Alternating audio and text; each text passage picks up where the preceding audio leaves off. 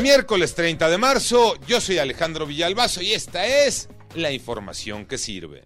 Podríamos estar ante los últimos días del cambio de horario del famoso horario de verano. René Ponce.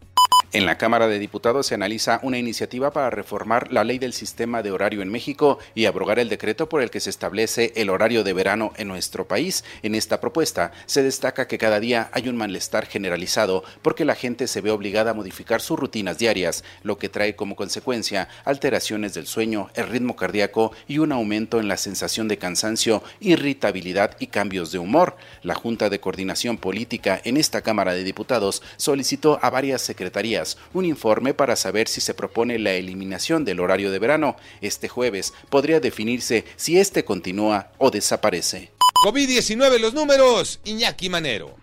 Gracias, Alex. La Secretaría de Salud da a conocer estos datos. 84 muertos más en tan solo un día. Llegamos a 322.845 personas fallecidas. Contagios, 5.654.311 casos, sumando los 2.785 en las últimas 24 horas. Guanajuato registró cinco días sin muertes por COVID. San Luis Potosí advierte que la pandemia no ha terminado y podría darse una quinta oleada luego de las vacaciones de Semana Santa. A seguirse cuidando y a vacunarse.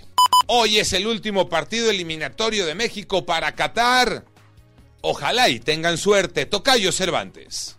Último partido de la eliminatoria mundialista en CONCACAF rumbo a Qatar 2022. Esta noche en punto de las 19 horas, la selección mexicana de fútbol recibe El Salvador en la cancha del Estadio Azteca. El empate le basta, pero necesita la victoria para tratar de cerrar un octagonal muy flojito, muy triste, muy decepcionante. El próximo viernes, el sorteo para saber cuál será el camino del tricolor en Qatar. El sorteo comenzará a las 10 de la mañana, tiempo del centro de México.